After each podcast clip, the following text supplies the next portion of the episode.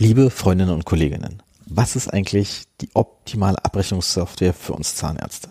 Ich habe mich mit Annalena von Opti darüber unterhalten, welche Dinge man auf jeden Fall beachten muss, wenn es um Spezialisierung geht, Wartungsgebühren oder ob man auf die Cloud-Lösung warten soll, besonders wenn man gerade eine Praxis übernommen hat. Es ist da relativ schwierig, auch eine unabhängige Beratung zu bekommen und deshalb bietet Annalena allen Hörern des Podcasts eine kostenlose Beratung an, was ich sehr cool finde. Ich schreibe die E-Mail von ihr in den Show Notes und wünsche euch erstmal viel Spaß beim Hören in den nächsten 15 Minuten.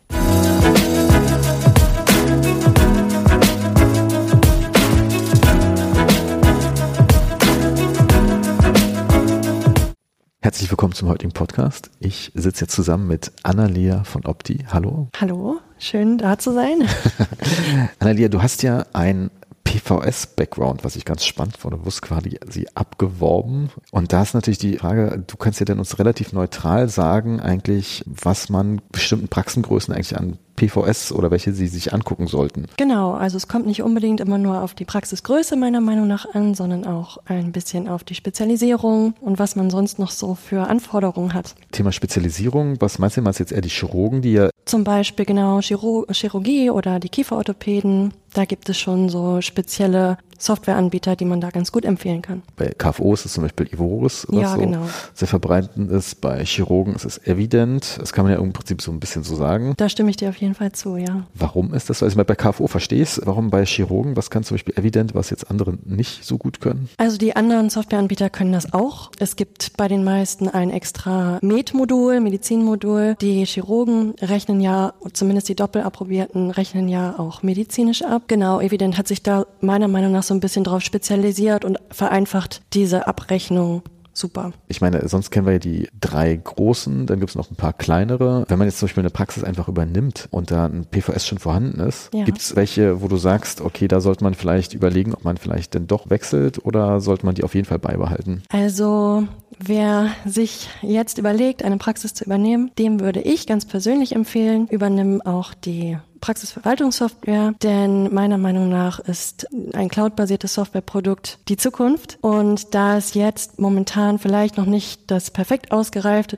Produkt gibt auf dem Markt, würde ich jetzt erstmal so starten, das Produkt des Praxisabgebers übernehmen und dann mittelfristig schauen, was sich da so für Möglichkeiten anbieten. Oder zum Beispiel, wenn man jetzt zum Beispiel eine Praxis hat, wo ein Einplatz-Lizenz für Cremasoft ist, Ja, ja, dann auf jeden Fall mit sowas weitermachen. ja gut, weiß ja nicht, wie, wie groß die Praxis dann werden soll oder ob man sich tatsächlich auch neue Technik anschafft, dann natürlich ist das wahrscheinlich nicht zu empfehlen. Kann man überhaupt sagen, je nachdem, wenn ich bestimmte Sachen will, empfehle ich dir eher die Software? Geht das aktuell? Also ich würde sagen, sagen wir so, ich bin ein allgemeiner Zahnarzt auf dem Land, habe eine kleine Praxis, vielleicht zwei, drei Zimmer, versus ich baue jetzt wirklich eine Praxis, wo ich dann auch überlege, mehrere Standorte zu haben. Kann man da sagen, äh, denn eher diese Software-Produkt oder warten, bis die Cloud kommt? Ja, würde ich wahrscheinlich schon mit, mit einbeziehen in die Überlegung, gerade wenn du sagst Standort, mehrere Standorte, dass man schaut, dass die Software standortübergreifend arbeiten kann oder wirklich über die Cloud das, das anbietet. Gibt es Softwaren, die nicht standortübergreifend arbeiten können? Kann ich leider nicht beantworten, das weiß ich nicht genau. Aber ich kann es mir vorstellen, ja. Zumindest, dass es keine Abrechnungszusammenführung gibt oder dass man nicht auf den Patienten, denselben äh, Patientenstamm zugreifen kann. Ich meine, ist ja immer so schwierig. Ich meine, wenn man eine Neugründung hat, muss man sich da intensiv unternehmen und da sind ja auch verschiedene Preisstrukturen und die Platzmodule drin. Deshalb würde ich aus dem Bauch her immer sagen, ich finde eigentlich erstmal Softwareanbieter nett, der keine Lizenz, weißt du was, wo man bloß einen Festpreis zahlt und so viele Plätze haben kann, wie man will. Ja, das würde ich ja spontan immer attraktiver finden. Ja, ich glaube, das kommt auch so ein bisschen auf die, auf die eigene persönliche auf die, die Vorliebe sozusagen drauf an. Ne? Gibt ja auch Softwareanbieter, die tatsächlich ähm, monatlich ihre Preise sozusagen gestalten, gar keine Lizenzgebühr haben. Hm. Wenn ich jetzt zum Beispiel eine kleine einzelne Endopraxis mache, im Prinzip monatliche Preise sind ja so Cloud-Anbieter wie Teamer. Da weiß ich zwar nicht aktuell, was die im Monat kosten, aber ich könnte mir vorstellen, dass ich da relativ schnell rechnen kann, dass die monatlichen Preise, sagen wir jetzt einfach mal fiktiv 400 Euro im Monat, Ja. was jetzt nicht so extrem unrealistisch sein soll, da kann ich ja mal fast überlegen, wann bin ich in dem Bereich, wo ich dann vielleicht die 10.000 Euro Schwelle überschreite und wer würde dann vielleicht besser fahren? Sind da die Wartungsgebühren schon drin? Da muss man mhm. ja aber aufpassen. Mhm. Ich weiß zum Beispiel, dass was Wartungsgebühren angeht, weil ich selber damit arbeite, dass Charlie da relativ Wartungsgebühren intensiv ist. Ich weiß auch, dass Z1 bei äh, so Kleinigkeiten, wenn man da was verändert, auch relativ viele Zusatzkosten genau, hat. also ich denke, das ist auch nicht zu unterschätzen. Wie du schon sagst, Änderung der Adresse oder Änderung von Modulen oder, oder was das kostet immer Geld. Die Softwarewartungsgebühr im Jahr ist auch nicht zu unterschätzen, meiner Meinung nach. Und wenn man diese Rechnung aufstellt, sollte man auch schauen, solche ähm, Softwareprodukte, die es auch noch gibt, wie digitale Anamnese, die man sich oft extra sozusagen einkauft, die kostet ja auch oft monatlich etwas. Kann vielleicht mein Softwareanbieter das selber, ist es da impliziert, kann er das? Ist vielleicht beim Cloud-Anbieter schon eher möglich, äh, die digitale Anamnese. Und genau, also wenn man das aufrechnen will, soll man das unbedingt mit einbeziehen. Ich meine, wenn du das ansprichst, es gibt ja einmal Athena, was in Damsoft mit drin ist. Dann gibt es Synmedico, was mit allen irgendwie kompatibel ist, aber natürlich auch eine gewisser Invest ist, muss man ganz klar sagen. Gibt es da noch was, was man... Ich weiß, dass Tima selber eine digitale Anamnese anbietet. Und der Vollständigkeit halber meiner Meinung nach oder meines Wissens nach ist Athena auch mit allen anderen Softwareprodukten Produkten kompatibel über die VDDR-Schnittstelle. Also haben wir die äh, Lösung. Ich meine, eigentlich ist auch noch so ein Punkt, über den wir gar nicht Online-Terminvereinbarung, ob das drin ist. Ich weiß, dass Team arbeitet daran, dass es inklusive ist. Dance hat anscheinend auch eine eigene Lösung, die aber Markus Heckner noch nicht so groß kommuniziert hat. Ja, aber hat es in meinem Podcast schon erwähnt. Ja, dann Dumpsoft. Hat auch ein eigenes äh, Online-Terminmanagement, aber ich meine auch Schnittstellen zu anderen Anbietern. Aber funktioniert das mit den Schnittstellen gut, dass wir, wenn ich zum Beispiel beim Dr. Flex oder Dr. Lip bin, dass das wirklich synchronisiert. Ich habe nämlich das Gefühl, bei Dr. Lipp zum Beispiel sagen die eher, nutzt einfach nur unser Terminbuch und gar nicht mehr das vom PVS. Ich meine, Dr. Lipp und Tima haben eine Kooperation miteinander, wenn ich mich nicht täusche. Ich will jetzt nicht, keine Gerüchte in die Welt setzen. Ich gehe davon aus, dass da eine, eine Integration stattfindet zum Beispiel. Und ich glaube, Damsoft und Yameda haben da eine Kooperation, was die Integration von Termin in das Damsoft Terminbuch angeht. Okay, das ist ja spannend. Also ich glaube, Dr. Lipp ist natürlich super für die Patienten, die halt auch zu anderen Fachärzten gehen. Nur das Dr. Lipp Terminbuch zu nutzen in der Praxis, weiß ich nicht, ob das Sinn macht. Also was ich krass finde, ist, wir haben ja immer so ein bisschen monatliche Kosten drin. Dr. Lipp ist ja pro Terminbuch, also ich, will, ich mag das Wort Behandler nicht, pro Terminbuch zahlen die, das heißt aber auch, zahlt man da, das heißt auch pro PZR-Kraft zahlt man dann da, weil die ein Term extra Terminbuch also haben? Also pro Leistungserbringer sozusagen. Das ist natürlich auch so, wenn, wenn ich mir überlege, früher haben sich manche Leute über die Preise von SMS-Erinnerungen aufgeregt, ja, weil das kostet dann 12 Cent. Ja, ja, im 9 Prinzip, Cent oder ja, so. und 9 Cent. Ja, da ist es, ist man ja ganz anderen machen. Wenn man dann eine Praxis hat mit einem angestellten Zahnarzt und äh, zwei Prophylexekräfte, sind das irgendwie viermal 120 Euro. Ja, wo ich dann schon denke, so, alter Falter, diese SMS-Erinnerung, die ist plötzlich sowas von günstig und vernachlässigt. Ja vernachlässigbar. Ja. Wo ist eigentlich eine durchschnittliche Praxis, wenn man sagt, was sind normale Software-Erwartungskosten? Kann man das sagen? Meiner Erfahrung nach so um die 2000 Euro im Jahr. Im Jahr, okay, mhm. das kann man schon so grob sagen. Mhm. Ja, mal plus, mal minus. Genau, ja. kommt auf die Größe an, kommt drauf an, haben Sie ein QM-Modul mit integriert oder ein KFO-Modul freigeschaltet, weil man doch irgendwie Platzhalter abrechnen möchte. Kommt so ein bisschen drauf an, ne? Ja, ich meine, da kommen ja noch dazu noch die Kosten der Telematikinfrastruktur, die man ja auch mittlerweile, also es ist interessant, was man alles investieren muss, um überhaupt Zahnarzt zu sein.